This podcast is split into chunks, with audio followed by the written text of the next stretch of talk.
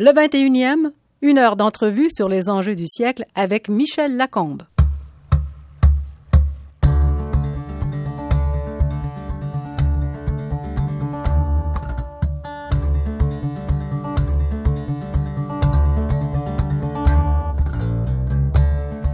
Mon invité a été président de l'Union des producteurs agricoles, l'UPA, de 1981 à 1993 et de Solidarité rurale de 91 à 2008.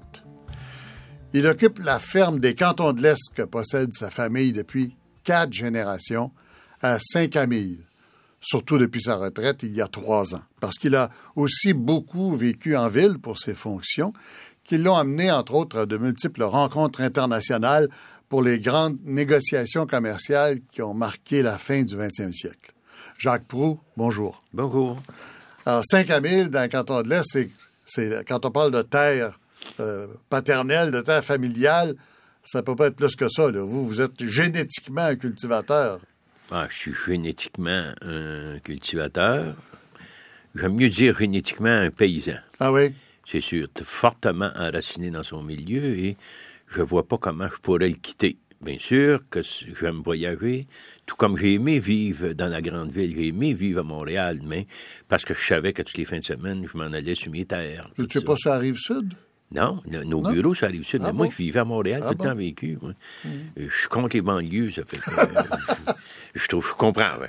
Je ne pas d'être à, être pour ou contre. non, on parle d'étalement urbain, c'est ce que vous je voulez parle d'étalement urbain. Je suis contre ensuite parce qu'on a grugé les plus belles terres du Québec.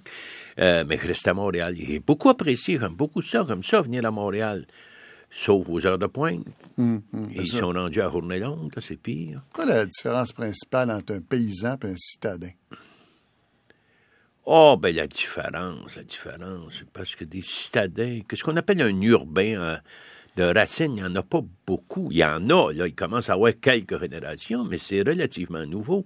Alors qu'un paysan, c'est fortement enraciné en je dirais, en cohérence avec le sol, avec ses cultures, avec vraiment très, très... La nature. La nature, puis tout Mais la nature arrangée par l'agriculture.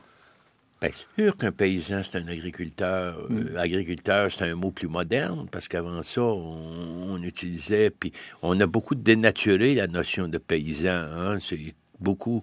Premièrement, ça a presque disparu de nos... De, de nos dictionnaires pendant longtemps parce que c'était très négatif de parler de, de paysans, de paysannerie, mm, c'était mm. de la pauvreté, c'était la misère, c'était la saleté, c'était toutes sortes de choses, alors que c'est très énorme, un paysan.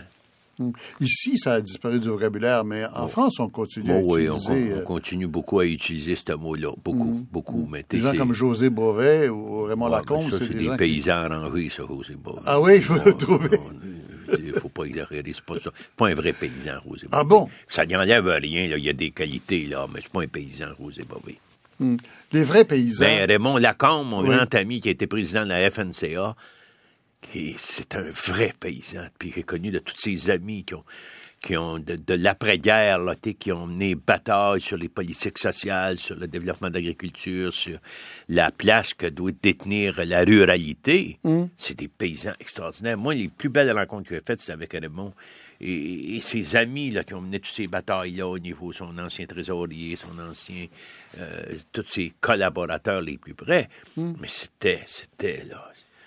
Non, on parle de la France, là, et vous, vous avez trouvé beaucoup, beaucoup de parenté avec les paysans français, vous, quand, vous avez eu l'occasion de... C'est un peu étonnant. Pourquoi? Ben, je sais pas, on a l'impression que, tu sais... Euh, euh, Québec, euh, bon, on a toujours eu des complexes vis-à-vis des Français, tout ça. mais ça n'existe pas au niveau des paysans? Non, non, non. C'est en partie disparu, les complexes. C'est bien sûr que il y a. Oui, mais si on parle de vous, années 60, 70. Oui, oui, oui, ben là, mais moi, je n'ai pas eu de complexe avec les mm. eux autres. J'ai tout le temps trouvé extrêmement enrichissant de rencontrer. Parce qu'ils ont toute une histoire. Hein. Je veux dire, qu'est-ce que tu veux? Hein? C'est comme... Euh, c'est comme toutes les crises. Je fais une, parenthèse, mais en Italie, ils sont toujours en crise. Hein, mais ça fait au-dessus de 2 millions qu'ils sont en crise. Ça fait qu'ils c'est tout à fait normal pour les autres. C'est la quotidienneté d'être en crise. ils n'ont pas, pas de problème.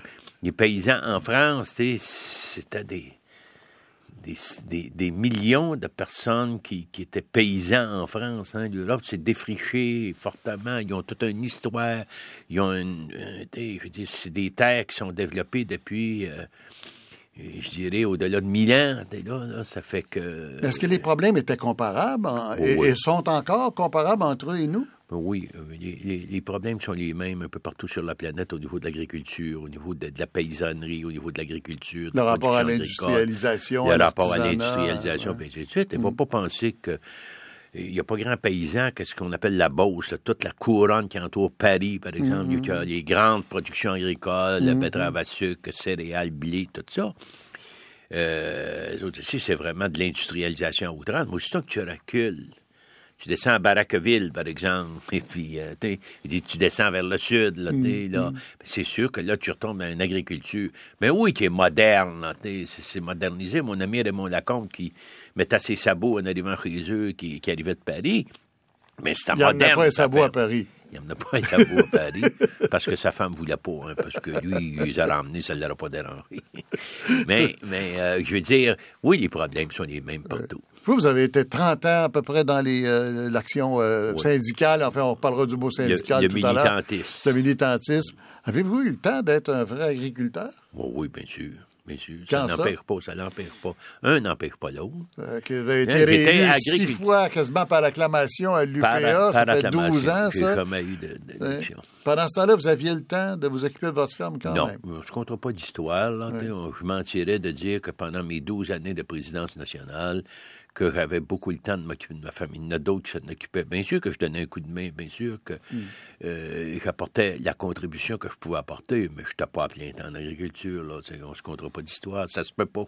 Mm. Ça se peut pas parce que quand tu as, une charge nationale, il faut que tu t'investisses à fond dedans ou ben non, prends-la pas. Ben tu veux dire... Euh, tu peux pas prendre ça à moitié ou à temps partiel. Et d'autant plus que les années que j'ai vécues, ça a été des années aussi de, de grand développement, de grande turbulence, si tu veux. Il y a eu toutes les...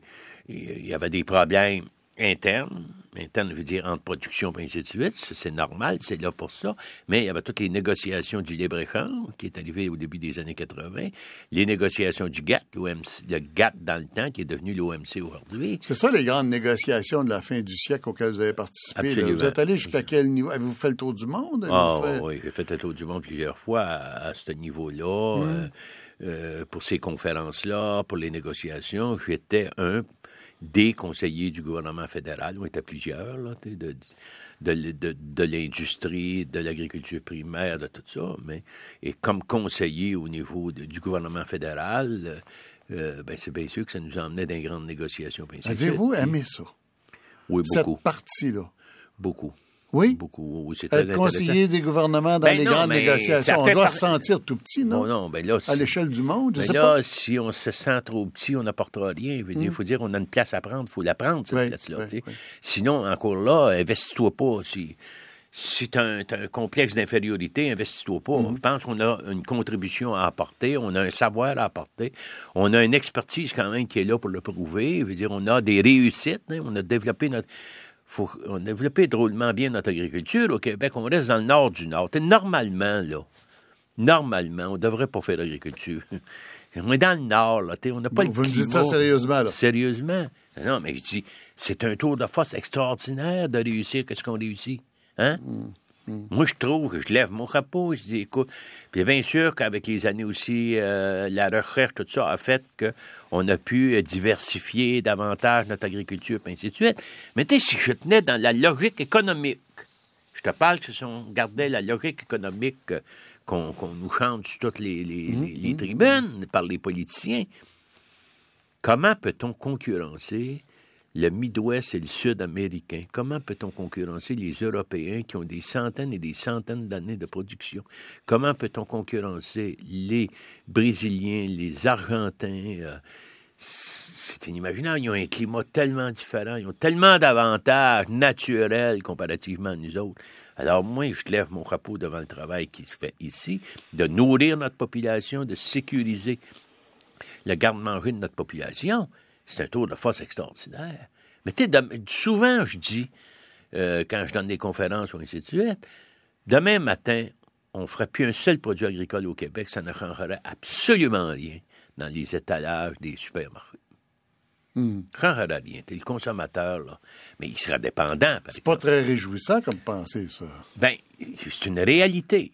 Et il faut bien saisir cette réalité. Est-ce qu'on s'en va vers ça? Pourquoi? Non, je pense pas. Non, je pense pas parce que les expériences du passé, pas nécessairement ici, mais les expériences, par exemple, que les Européens ont vécues pendant la guerre, les famines qu'ils ont eues au fil des, au, au fil des décennies, puis ainsi de suite, nous a appris qu'on ne peut pas être totalement dépendant, même si c'était à meilleur coût, dépendant d'ailleurs pour se nourrir. C'est fondamental de se nourrir. Hein. Ton garde-manger, c'est prioritaire, cela. Là. Ouais, mais on n'est pas obligé de manger des oranges du Sud Non, ou des mais kiwis. ou non, non, non, mais ça, t'es pas obligé pantoute, ça, c'est du superflu, ça, à mon avis. C'est intéressant à manger, c'est bon, puis quand tu peux te le payer, tant mieux.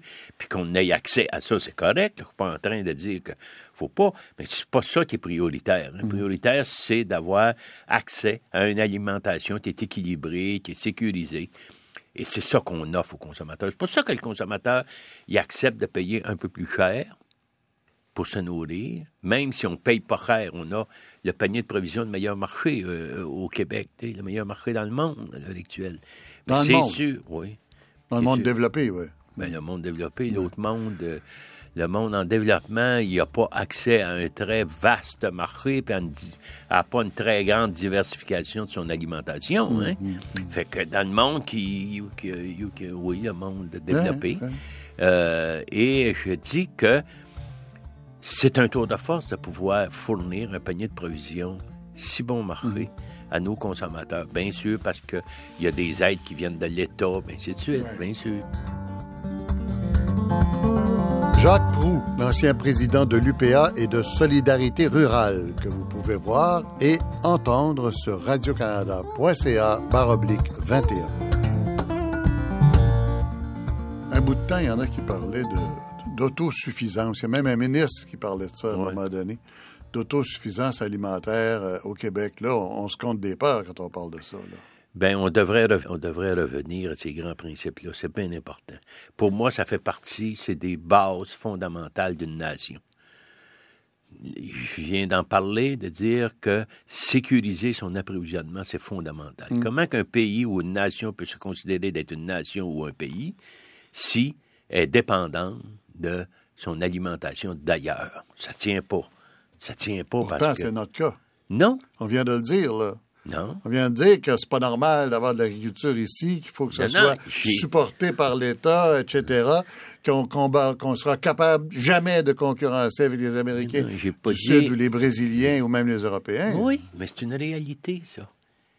Mais quand je dis que c'est pas normal, c'est un peu, c'est un peu une image que je fais en disant que si on se basait uniquement sur un rapport économique, Ben, il n'y a pas de raison qu'on produirait ici parce que à cause qu'on il y a un tas de, on n'a pas de on a un climat qui est plus difficile, puis ainsi de suite. Mais on a développé ça justement en tenant compte de, de ces facteurs-là, puis ainsi de suite, pour puis on a réussi par les connaissances qu'on a développées, et ainsi de suite, à pouvoir fournir quand même un panier d'épicerie qui est bien abordable.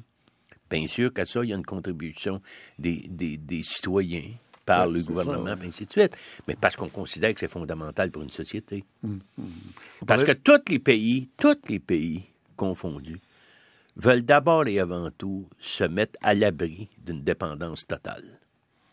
Tous les pays font ça. Alors, c'est pour ça les grosses, les grosses batailles qu'on a menées, les grandes batailles qu'on a menées sur les traités de libé- sur la libéralisation à outrance, en fait. Je veux dire, il faut les mener, ces, ces, ces, ces batailles-là, pour en arriver à un, un meilleur milieu de vie.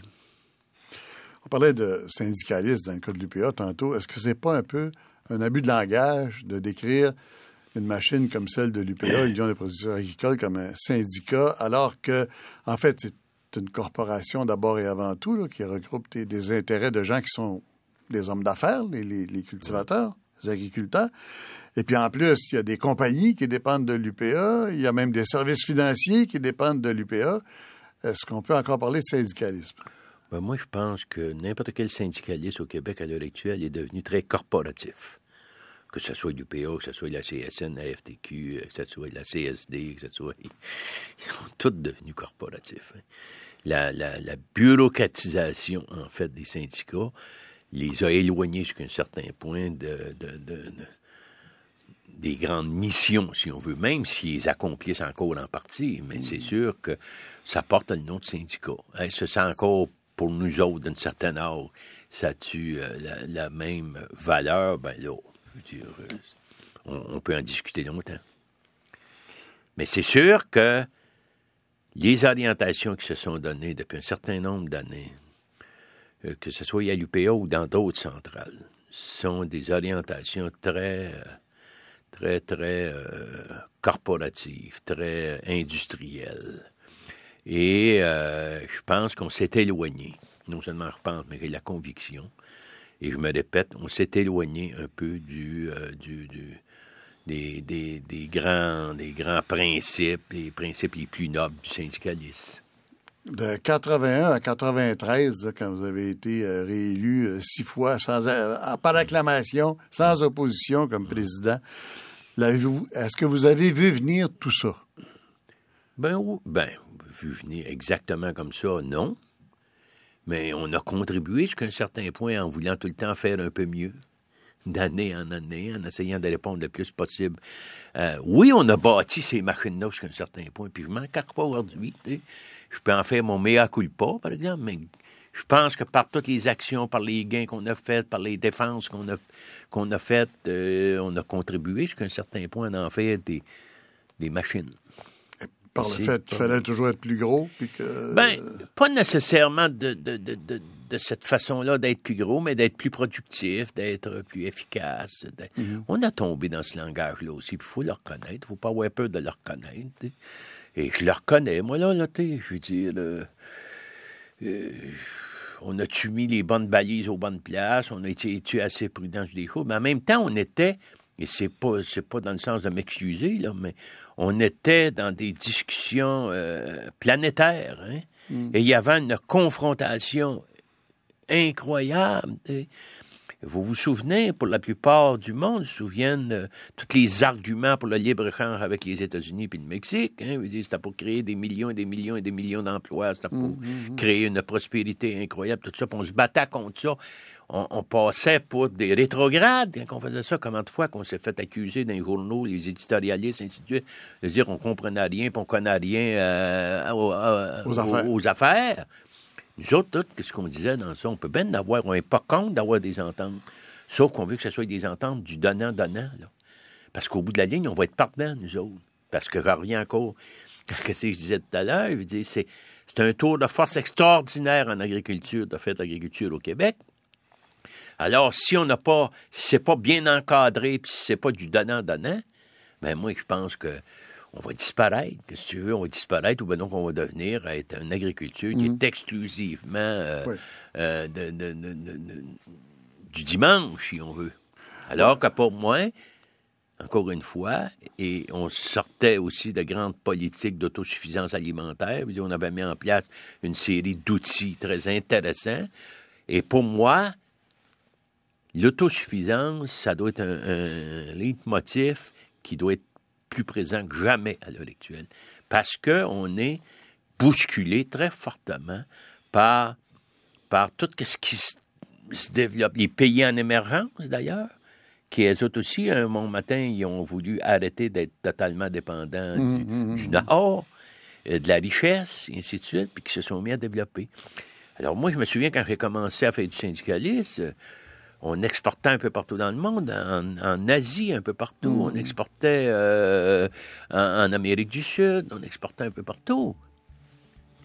Et à la fin de mon mandat, c'était plus vrai. Il y a un tas de pays là, qui étaient rendus. Non seulement ils importaient plus, mais ils exportaient dans C'est nous autres qui de, devenaient importateurs. Du blé, ouais, ouais, ouais. Ils devenaient nos concurrents directs sur nos productions qu'on avait exportées depuis des années. Vous pouvez voir et réentendre Jacques Proux, ancien président de l'UPA et de Solidarité Rurale, sur radiocanada.ca, oblique 21. Aujourd'hui, vous êtes un des premiers à dénoncer les, les, les industriels de l'agriculture. hein? Absolument. Vous dites, c'est plus, plus des fermes qu'on a, c'est des industries, euh, particulièrement dans le port. On va y aller directement. Ouais. Euh, Il y en a d'autres, mais le, le port, c'est le- l'exemple. Euh, Qu'est-ce qui est arrivé? Comment se fait que ça a échappé? à- à- c'est comme si ça avait été hors contrôle à un moment donné. Et d'ailleurs, il paraît que ça, ça achève, là, le bon temps du port. Ben. Ici, ça achève, paraît-il. Comment vous voyez ça? Pas euh, comment que c'est arrivé? Je veux dire, c'est pas arrivé instantanément, ça, là, hein. C'est vicieux, ça, là, comment ça s'installe. ça. C'est l'industrie, hein, qui ont installé graduellement. Puis là, tous le- les politiciens, euh, un certain, beaucoup, un certain, l'industrie, les politiciens, puis un certain nombre de producteurs, intégrateurs, puis ainsi de suite, ils ont vu une, une manne extraordinaire de ce côté-là, surtout avec les grandes politiques de stabilisation, puis ainsi de suite. Et là, on s'est fait à croire qu'on pouvait exporter partout, puis qu'il n'y aura pas de... Il n'y aura pas de restrictions, puis ainsi de suite. Ben, on s'est mis mis à exporter en Asie, ça, On c'est s'est mis à payant. exporter en Asie. Oui, c'est payant. C'est payant. Mais le marché, il y a une limite, parce qu'il y en a d'autres aussi qui ont vu le marché. Hmm. Il n'y a pas rien que nous autres qui a vu ça ici. Et c'est ça, la mondialisation. Il n'y a plus de frontières. Hein? Hmm. Fait qu'à partir de là, moi, quand je vois une opportunité, il faudra me mettre dans la tête qu'elle ne durera pas indéfiniment. Parce qu'il va y en avoir d'autres qui vont l'avoir aussi, puis qui vont venir jouer du coude avec moi. Et c'est ça, je pense, qu'on a oublié dans tout ce développement effréné de production, d'usines de transformation, puis ainsi de suite. Fait qu'on se retrouve depuis déjà quelques années là, que c'est extrêmement difficile. Ça demande beaucoup d'argent des trésors publics. Soi-disant pour que ça crée des milliers et des milliers d'emplois, puis ainsi de suite, ça reste à, à être prouvé, ça, là. Oui, ça crée ça, des emplois, mais des emplois qui nous coûtent comment? Alors, on sait l'état de nos trésors publics à l'heure actuelle, leur capacité est de moins en moins grande pour soutenir, justement, ces développements-là. Alors, qu'est-ce qu'on fait à partir de là? Ben, moi, je pense qu'il faut revenir faut revenir à un meilleur équilibre, à une meilleure diversification de nos productions. Euh, D'abord et avant tout, soutenir l'agriculture qui va nourrir notre population. Et ceux qui veulent produire plus pour exporter, ils produiront à risque. Faut, faut. C'est ça pour moi qui est l'avenir de l'agriculture. Si on ne revient pas à ça, on est. C'est dans la logique des accords internationaux, en tout cas. Euh, C'est- dans la logique, Que puis- les gens qui exportent ne soient pas Absolument. soutenus euh, outre mesure par les gouvernements, mais c'est jamais vrai. Il n'y a, pas beaucoup de pays qui le respectent. Euh, Ben non, justement, personne ne le respecte. Personne ne le respecte. Nous autres, on subventionne, mais on subventionne pas gros comparativement aux États-Unis, oui, c'est ça. comparativement à l'Europe. Il faut pas penser, faut pas penser que les producteurs de céréales de la Beauce, de la Beauce en France, euh, les producteurs de canne les producteurs de, betteraves à sucre, les producteurs de, de blé et tout ça, c'est super subventionné. Aux États-Unis, il y a déjà une dizaine d'années, je me souviens, moi, euh, c'était au-delà de 20 milliards juste pour la production laitière aux États-Unis de subventions. 20 milliards De subventions. de subventions. Par Ça- année. Ça 22, 23 milliards Par année. qui fournissaient à des producteurs laitiers pour concurrencer. Alors, c'est de la foutaise de nous dire que. Est-ce qu'on avait des Le- subventions comparables Ben ici? non, on n'a pas de subvention. Dans la production laitière, on n'a pas de subvention. hein. Il y a des petits programmes pour la ferme, puis ainsi de suite, mais il n'y a pas de subvention sur la production. Il y a des quotas, puis il y a des prix fixés. Oui, mais ça, c'est pas une subvention. Le quota, tu le payes. là. Je veux dire, on peut critiquer le quota, là. C'est le producteur qui le paye, le quota. Pour Et revenir au port, pour avoir un Ouais. point de référence. Et où l'erreur? Quelle erreur on a faite? Bon, quelle erreur. C'est facile par après de dire on a commis telle erreur à telle place. Moi, je pense qu'on a fait un développement effréné, sans tenir compte, sans tenir compte des réels besoins sur un, un futur assez proche. On a développé pour développer.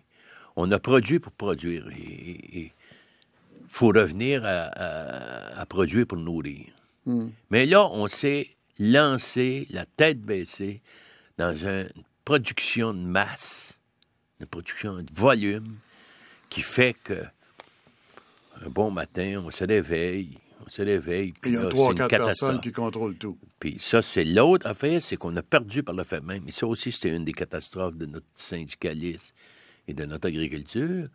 C'est que c'est la prise de contrôle par l'industrie ou quelques, on appelle ça des intégrateurs en agriculture, qui contrôle. Au Québec, c'est 80-85% de la production porcine qui est contrôlée par. C'est quoi un intégrateur? C'est un gros cultivateur? Quelqu'un a une grosse ferme? Oui, c'est un gars qui a commencé. C'est une personne, en fait. C'est souvent qui a commencé avec une ferme, puis qui fabrique de la moulée, puis c'est un distributeur d'intrants aussi, hein, assez souvent. Fait qu'il y a des fermes, il y a une ferme, il y a deux fermes, il y a des fermes, il distribue des intrants, puis il met des, du monde, d'autres agriculteurs à son service, puis il finance, puis il doit fournir les, les intrants, les moulées, il fournit porcelet. Et ça, c'est pas un modèle d'agriculture intéressant pour vous? Non. C'est pas l'avenir. Ça, tue l'agriculture. Ça, c'est pas l'avenir. Non, c'est pas l'avenir. On a l'impression qu'on s'en euh, va vers ça, des fermes de plus en plus mais grosses, faut, faut de plus en plus contrôlées par l'industrie, que c'est inévitable, non? Non, non, non, c'est pas inévitable. faut arrêter de se dire que c'est inévitable, qu'on peut pas passer au côté, puis ainsi de suite, pour moi. faut avoir, comme on a eu au départ qu'on a commencé à, développer l'agriculture pour le vrai dans les années 70-80, c'est faut avoir un certain nombre de politiques de base pour l'établissement en agriculture, pour développer euh, nos productions, mais pas être vitam aeternam intervenir avec les trésors publics. Et pour moi, il faut revenir à, une agriculture qui est beaucoup plus équilibrée, diversifiée, beaucoup plus à une agriculture qui va s'auto-consommer. tu vas produire des céréales pour produire des porcs. Tu ne feras pas rien que produire, pas super spécialisé dans un sens, c'est-à-dire euh, l'unicité de la production. Comment je dirais ça? la mono. La mono monoculture. Monoculture, monoproduction. Hmm. Alors, il faut revenir, comme on a déjà eu, puis qui était encouragé, de la production. Tu fais des céréales, puis avec tes céréales, tu fais du porc. Il faut surtout consommer et là, on va être capable de fournir un produit qui va être beaucoup, euh, qui va être beaucoup plus concurrentiel, puis qui ne viendra pas gruger mm. tous les argents des trésors publics. L'exemple, c'est le fromage. Ben, c'est un bel exemple. Je veux juste finir avec le porc, par exemple. Oui. Tu sais, quand, quand on sait qu'aujourd'hui, parce qu'on a laissé faire n'importe quoi, il y a des producteurs intégrateurs du porc qui retirent des dizaines et des dizaines de millions par année de notre grand programme de stabilisation. Comment peut-on accepter ça comme citoyen? Vous savez qu'il n'en reste plus pour les autres, ça? Il n'en reste plus. Il n'en reste plus pour les autres. Le budget de l'agriculture au Québec est autour d'un milliard, avec l'argent du fédéral, autour, hmm. plus ou moins un milliard. Sur ça, là, le ministre, le ministère peut jouer avec moins que 50 millions qui peut. Mais voyons donc. Je te jure. Tout le reste est engagé d'avance. 0,5% Ouais. Et ça, moi, je l'ai dit souvent Vous êtes sûr de vos chiffres? Je suis sûr de mes chiffres. Puis ça leur en rit, c'est de cette année que ça me surprendrait. Et tout, est fixé d'avance selon des grandes politiques. Tout est encore. Et il y a des gens plus habiles que d'autres euh, qui deviennent des ben, industriels et qui exploitent mieux les programmes que d'autres, c'est ça? Bien, ils exploitent mieux parce qu'ils contrôlent la production. Fait les intégrateurs dans le port, moi, je, te, parle de, quelques intégrateurs qui retirent des dizaines de millions de l'assurance, des dizaines et des dizaines, c'est pas une, dizaine, mm, mm, mm. plusieurs dizaines de millions. Et avec cet argent-là, ils nous permettent d'acquérir toutes sortes d'autres d'autres productions agricoles, euh, d'acquérir des quotas de lait, parce qu'ils achètent des fermes pour pouvoir être en ben, comment qu'on arrête ça? On décide d'arrêter ça, puis on passe des règlements, puis on, on arrête, on arrête de, de, de, on met des critères d'inadmissibilité pour ces causes-là. Si la stabilisation. Ça, ça prend une affaire qui s'appelle le courage politique. Ah, ben oui, mais, mais c'est ça, là, qu'est-ce que tu veux, là? Ça se fait pas si t'as pas de courage, mais il faut que tu aies du courage si tu vas en politique. Pour avoir un courage politique, il faut sentir une pression de la population faut que les gens aient appris qu'il y a une affaire qui ne marche pas très bien, euh, que ça leur coûte cher. Là, pour le moment, le porc ne coûte pas bien cher. Puis, euh, quand on va dans les petits marchés, on achète des bien beaux produits locaux, mais ça coûte très cher. Oui, mais Alors, c'est ça que les gens savent, là. Tu achètes des produits de qualité. Puis, de plus en plus, des gens veulent avoir de la haute qualité, de la haute valeur. De plus en plus, les gens, ils vont vers ces marchés-là. Et c'est ces créneaux-là qu'il faut développer l'avenir de l'agriculture au Québec, le complément, je dirais pas l'avenir, le complément de l'agriculture au Québec va être ou n'existera pas, va être si on développe des créneaux, si on développe de la production à valeur ajoutée.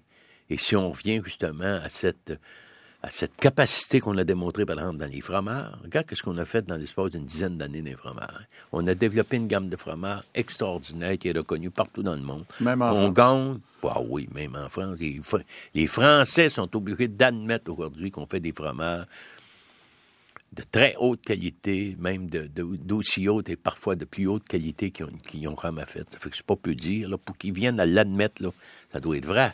hein? et et, euh, et, et c'est vers ça qu'il faut aller. Puis je suis pas en train de dire qu'il faut abolir les quelques grandes productions. Production laitière, on a une expertise, on est bon. Et on a, on a un savoir extraordinaire. Il faut laisser ça, il faut encourager. Mais il n'y a pas d'expansion possible à ce niveau-là. hein.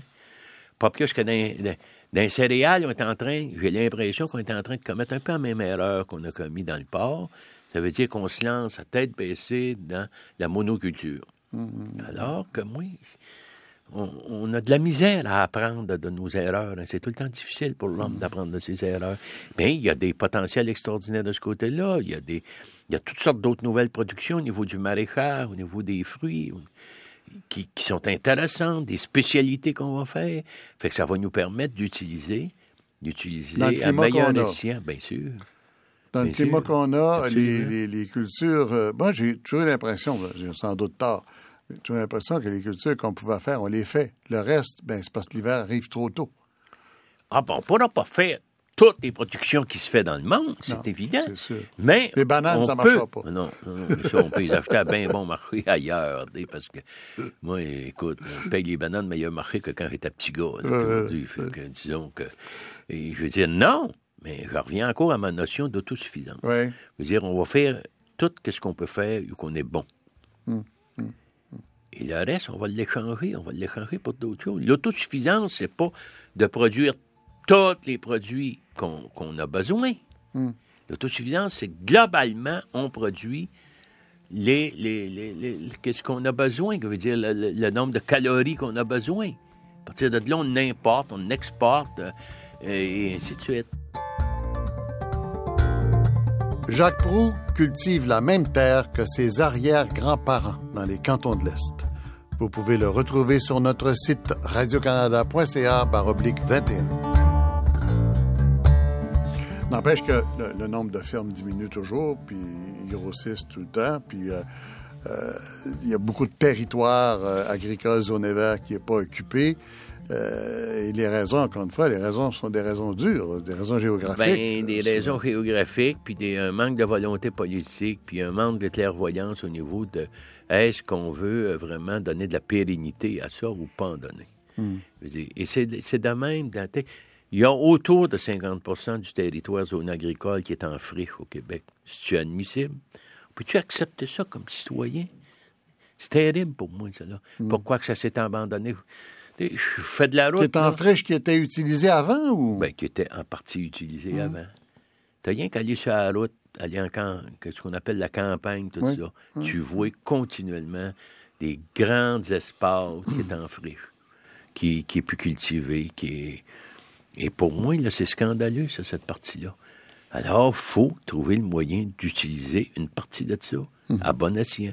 faut mettre en place des... Plutôt que de continuer à investir massivement dans des productions qui, qui sont saturées, mais il faudrait peut-être prendre une partie de cet argent-là, plus que 50 millions, en fait, pour investir dans qu'on appelle ça le bio, qu'on appelle ça des produits à, à haute valeur ajoutée, euh, des créneaux particuliers. Je reviens encore, regarde ce qu'on a fait à le fromage avec peu d'aide. hein. Oui. Mais on Avec est peu obligé d'aide. dans peu d'aide, très peu d'aide. C'est subventionné comme les éleveurs de porc, ça, j'imagine, Ah, non, les fromagers, ça- non? ça- ils n'ont pas de subvention. C'est tous des artisans. Pourquoi il Là- n'y a pas de subvention? Ben, pourquoi? Pourquoi les producteurs de porc ont des subventions puis les fromagers en ont pas? Le Expliquez-moi. là. lobby, le lobby. Mais non, mais pour t'expliquer ça longtemps, là, pour moi, d'expliquer ça longtemps, tout le monde sait que c'est que, c'est que ça fait les lobbies industriels. Hein? Ils ont beaucoup de pouvoir, ils ont beaucoup d'influence. Rien qu'à écouter les discours politiques de qu'est-ce qu'on nous parle. Économie, économie, économie. On nous parle de ça depuis, depuis, depuis, depuis 30 ans, 40 ans, 50 ans qu'on nous dit l'économie va sauver la planète. Mais non, mais l'économie, oui, ça n'en prend. Mais ça prend du social, ça prend du culturel. C'est ça l'équilibre dans les L'économie dans la vraie vie et non pas juste des colonnes de chiffres. Ben, c'est ça, l'économie dans la vraie vie. Alors, l'économie, l'économie sociale, c'est de l'économie, mais c'est du social en même temps. Il faut revenir à ces notions-là. Il faut, mm. faut, euh, privilégier à nouveau euh, ces, ces repères-là, en fait. Il faut être capable de s'ordonner un projet de société, comme on l'a fait à quelques occasions. On l'a fait en, 60, on l'a fait en 76. il y avait un projet commun. Hein? Il y avait un projet de société. Mm. On a décidé ensemble de développer de telle façon, puis on va soutenir de telle façon. Puis c'était un peu un contrat, un contrat social qu'on appelle, entre les citoyens. Mais c'était peut-être plus facile à l'époque parce que le monde était plus petit à l'époque. Hein? Dire, euh, et comme vous disiez vous-même tout à l'heure, on exportait vers les pays en développement. Là, aujourd'hui, c'est plus pareil. et, le, Québec. Là, le monde est compliqué aujourd'hui. Les, les, pays en développement se développent pour vrai. Et puis, ils ont le droit, puis tant mieux. Mais il faut faire ça. C'est plus difficile de faire sa place, non? Ce n'était pas le cas du Québec qui exportait tant que ça. On mm. était plus dans des productions. Euh, de consommation locale. C'est mm. plus l'Ouest canadien qui exportait beaucoup de blé, et ainsi de suite. Mm au Québec, on exportait, on exporte du porc, euh, on exportait pendant très longtemps du fromage cheddar en Angleterre. C'était non, mais c'était au grand scandale des Anglais d'ailleurs. Au grand scandale d'ailleurs. Écoutez, c'est aussi ils veulent faire biffer, t'as plus le droit d'utiliser le mot cheddar. le mot cheddar. Monsieur Perron n'aurait pas le droit d'utiliser le mot cheddar, ça n'a pas de bon sens. Mais, mais, mais en tout cas, qui vivra verra, mais et je veux dire, non, c'était pas le cas du Québec d'exporter tant que ça. On, exportait du bois. Alors, ben, restons sur l'exemple du bois. Il va arriver quoi? 2020, 2030, 2050? Qu'est-ce qui va arriver avec ça? Oh, tu avais cette boule de cristal-là. Non, mais en fait, vous, avez assez d'expérience que vous voyez comment ça roule. Je sais pas ce qui va arriver. Mais je sais qu'il y a des choses, ça peut pas continuer de même. Hmm. On, frappe le mur à l'heure actuelle. On peut s'acharner à refuser de voir le mur, mais il est là, le mur. Vous savez qu'il y a une vision un peu catastrophiste de l'avenir qui dit je suis sûr que vous connaissez celle-là, qui dit que à l'avenir, les, les, gens ordinaires vont s'alimenter dans des grandes surfaces avec des produits habituellement congelés qui ont été produits dans des immenses fermes industrielles qui coûtent pas cher. Et puis les bons produits, les fromages fins, tout ça, ça se réservé à une certaine élite qui aurait moyen de se le payer.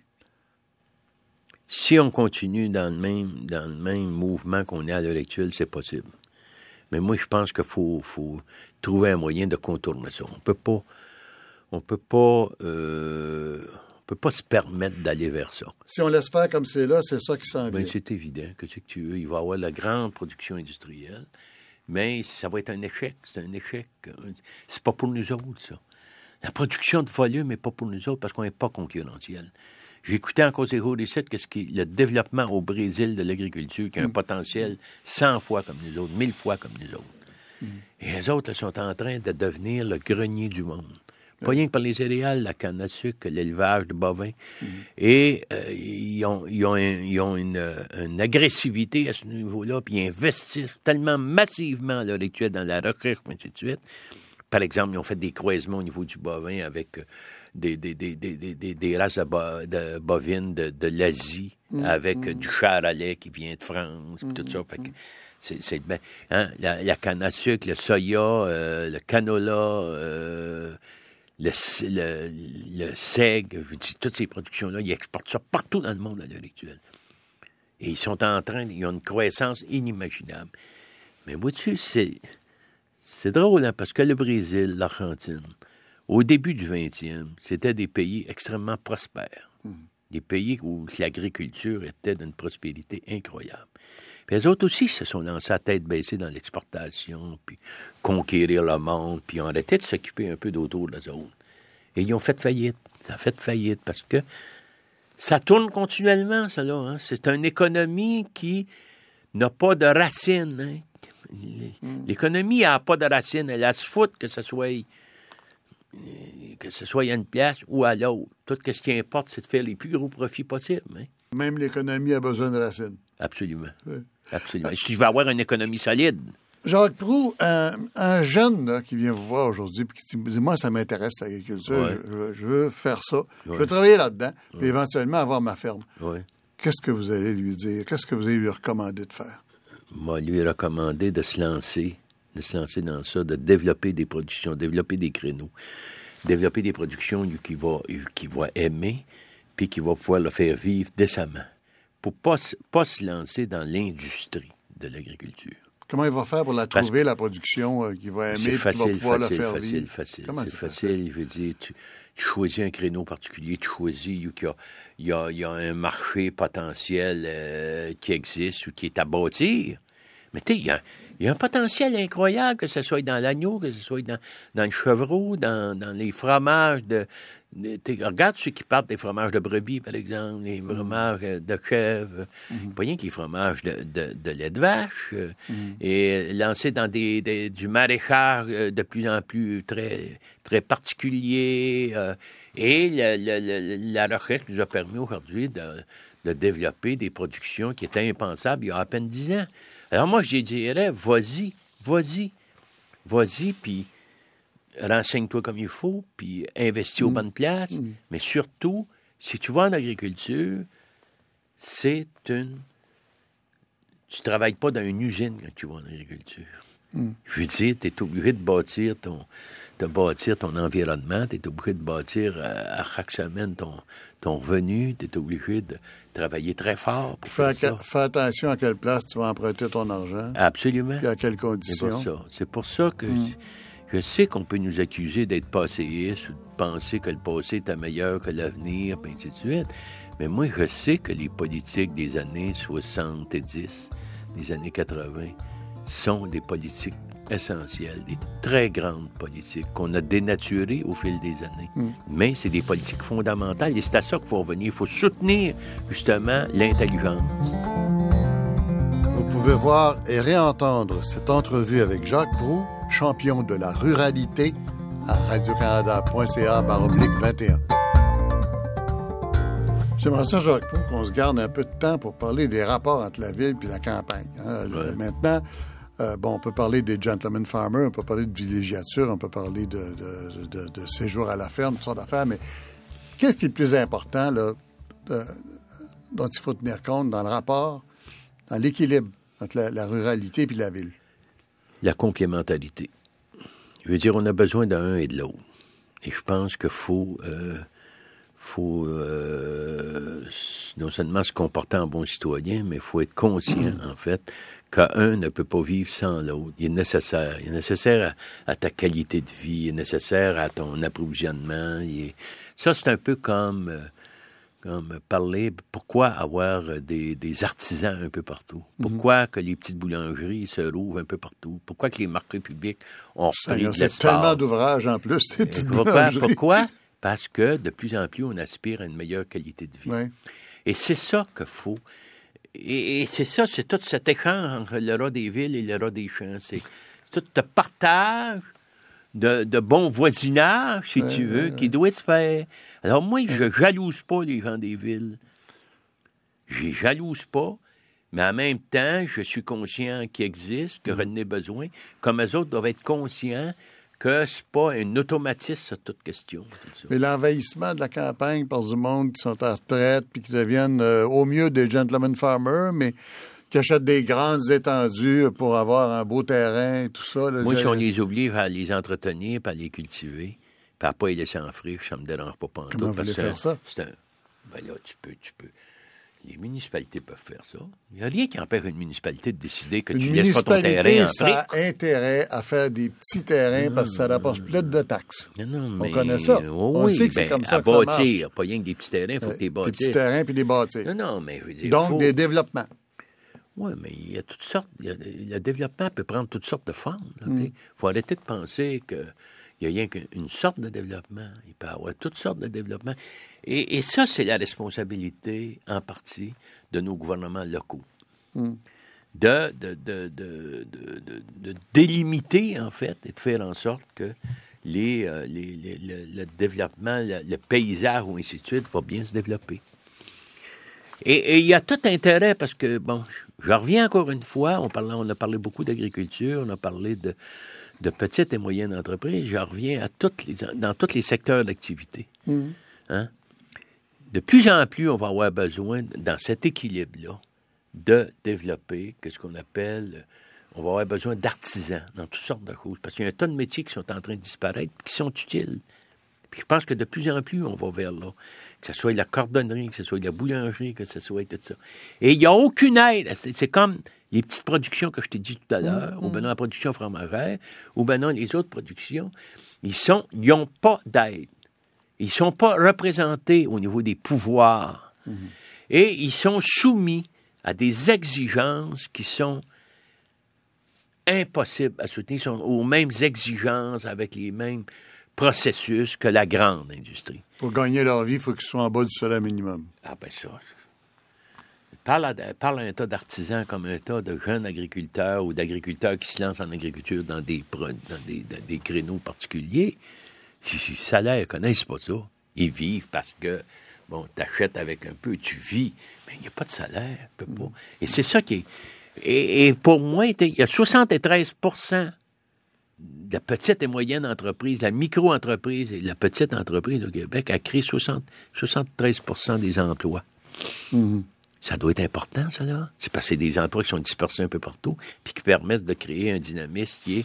Ah, très dans le fond, c'est le système politique qui est mal fait, qui ne tient pas compte de ça, qui, que les lobbies représentent très peu de monde et ont tout le pouvoir auprès des gouvernements, c'est ça? C'est ça. Graduellement, on... oui, oui, c'est en plein ça. C'est- malheureux, mais c'est ça. Je veux dire, on a utilisé nos, nos, nos, nos, nos, nos, nos, nos politiques collectives pour euh, les individus. Pour les individus les plus forts, les plus capables de grossir, de se ça. défendre. C'est en plein ça. Alors, pour moi, je veux dire... euh, euh, Donc, il y a une faut- faillite, faut- politique, là. On peut parler de faillite politique majeure, Je dirais qu'il y a une faillite politique, puis il y a une faillite économique à l'heure actuelle. Parce que moi, que ce que je trouve le plus, plus catastrophique à l'heure actuelle, c'est qu'on essaye de rebâtir no- nos mondes, no- no- notre monde, nos populations, notre économie, avec les mêmes modèles qui nous ont emmenés où qu'on est. Ces modèles-là, ils ont été bons pendant quelques décennies. Mais ils Mais, sont dépassés. ouais. Alors, il faut sortir de, cette pa- de ces paradigmes-là. Si on parle aux jeunes, qu'est-ce qui vous rend optimiste pour euh, d'ici 20 ans, 30 ans? Moi, je pense que ce qui est intéressant chez les jeunes à l'heure actuelle, c'est leur mobilisation au niveau des, des groupes sociaux, au niveau des... des, des, euh, ils, sont, ils, sont attirés, en fait, et ils militent, pour ceux qui militent, là, justement, justement dans des projets très particuliers. Et je pense que c'est ça qui va euh, recréer, en fait, puis qui va nous sortir du cynisme dans lequel on est à l'heure actuelle face à la classe politique. Je l'espère, en tout cas, très fortement. Vous voyez ça, quand- vous voyez ça où, euh, ces jeunes-là? Là? Vous, les, euh, comment, comment vous avez conscience de ça? Là? Lesquels- des, des Ben- quels jeunes vous parlez? Ben, pff, de quel jeune je parle? Je veux dire, je parle de de, de, de qu'est-ce que je vois, de, le- leurs préoccupations, de ce que je connais, de ce que je vois, sur des projets très assez locaux. Très local. Et je pense que ça repart de là. Hein. Tu peux pas faire de la grande politique si tu n'as pas fait de la petite, de la petite politique dans le sens noble du mot. Politique locale. La politique locale, tu peux pas, tu peux pas arriver instantanément dans la grande politique internationale si tu n'as pas fait de politique locale et régionale. Je veux dire, tu peux en faire, mais il y a des grosses chances que ce ne sera pas des gros succès parce que tu n'auras pas nécessairement euh, nécessairement connu ou, ou appris, appris, apprendre à, à gérer ces choses-là. Et d'ailleurs, c'est le problème. Il y a plus, nos politiciens à l'heure actuelle n'ont plus de, ils ont plus de repères, ils ont plus de cette capacité de se remettre en question. De, ils veulent plus accepter la Soit libéraux, péquistes, conservateurs, tout parti euh, confondu. Euh, Tout parti confondu. Tout parti, c'est très difficile. Bien sûr qu'il y en a qui sont un peu moins pires, un peu moins pires encore, probablement parce qu'ils n'ont pas eu le pouvoir. Ou qu'ils n'ont pas eu le pouvoir souvent, peut-être. Peut-être encore pas mal de naïveté autour de ça. C'est une description du NPD, ça? si tu veux. si tu veux, mais il y, a- il y a une raison pour laquelle le succès qu'il y a eu. Il y a une raison. Parce qu'il a créé de l'espoir. Mais il n'y a plus de projet commun. Il n'y a plus un parti politique à l'heure actuelle, à part que l'NPD qui a créé un espoir, qui, qui crée un espoir. Ailleurs, essaye de me trouver un projet qui canalise les forces, qui essaye, qui t'attire, qui t'emballe. Hmm. Il n'arrête pas de commettre des erreurs, des erreurs niaiseuses à part de ça, là, débiles au bout. Là.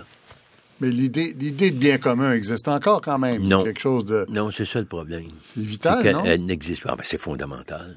Mais elle n'existe plus, le bien commun. De quoi qu'ils nous parlent, les politiciens? Ils nous parlent de développement, le plan Nord. Il n'y a personne qui sait ce que ça veut dire. T'as rien inventé quand tu parles du plan Nord, là, hein? Rien inventé. Les richesses, là, on vient pas de commencer à les découvrir. On a défriché graduellement, on a exploité, on a développé. C'est tout. C'est pas en ballant ben ben, c'est le plan Nord, là. C'est pas plus, vous n'êtes pas plus optimiste pour un parti que pour l'autre, vous, là? Non, non. Non, Ça, parce vous que... n'avez jamais voulu faire de la politique directement dans un parti. Premièrement, c'était pas intéressant pour un parti politique de m'avoir. Pourquoi? Mais non, parce qu'elle a trop rué d'un brancard, comme on dit. Jamais j'accepterais. Les gens qui deviennent Jamais. politiciens, ils, se tassent d'habitude, ils deviennent raisonnables. Je suis incapable de, de, de, de vivre sous une partisanerie des, des, des partis politiques euh, actuels. Ben, vous avez vécu, euh, c'est un peu partisan, l'UPA. Vous êtes président, t'es un peu partisan, t'es un peu, t'es l'image. Non, ben oui, bien sûr, mais je dis, la, la, la petite partisanerie, c'est du croix ou meurt, puis ainsi de suite. Je veux dire, on peut débattre encore, en tout cas, on pouvait débattre, là, je ne parlerai pas pour aujourd'hui, mais on peut débattre à l'intérieur du, du, du syndicalisme. On débattait, on, pouvait- on avait des confrontations, mais on se confronte plus à cette heure. Dans la politique, vous On trouvez se que... confronte plus, tu veux dire, on se lance des pierres, on se dit n'importe quoi, mais une vraie confrontation productive, là, hein, créative, là, ça n'existe plus Avec un débat qui va au fond. avec un débat qui va au fond, puis euh, on a oublié aussi que la dissidence, c'est un droit aussi, que tu as le droit d'être dissident de quelque chose. Moi, je suis plus d'accord qu'un conseil des ministres, par exemple, soit l'obligation d'être bien solidaire. Je suis d'accord parce que... Mais je suis pas d'accord. Pourquoi qu'il faudrait que tout, Tout le le parti parti, au complet, soit ouais. solidaire sur tout? Pourquoi pas laisser un peu plus d'imagination, de liberté et d'intelligence euh, nous gérer? Jacques Proulx, merci beaucoup. Ça m'a fait plaisir. Cette entrevue est disponible en web télé sur notre site Internet à l'adresse suivante www.radio-canada.ca suivi du chiffre 21.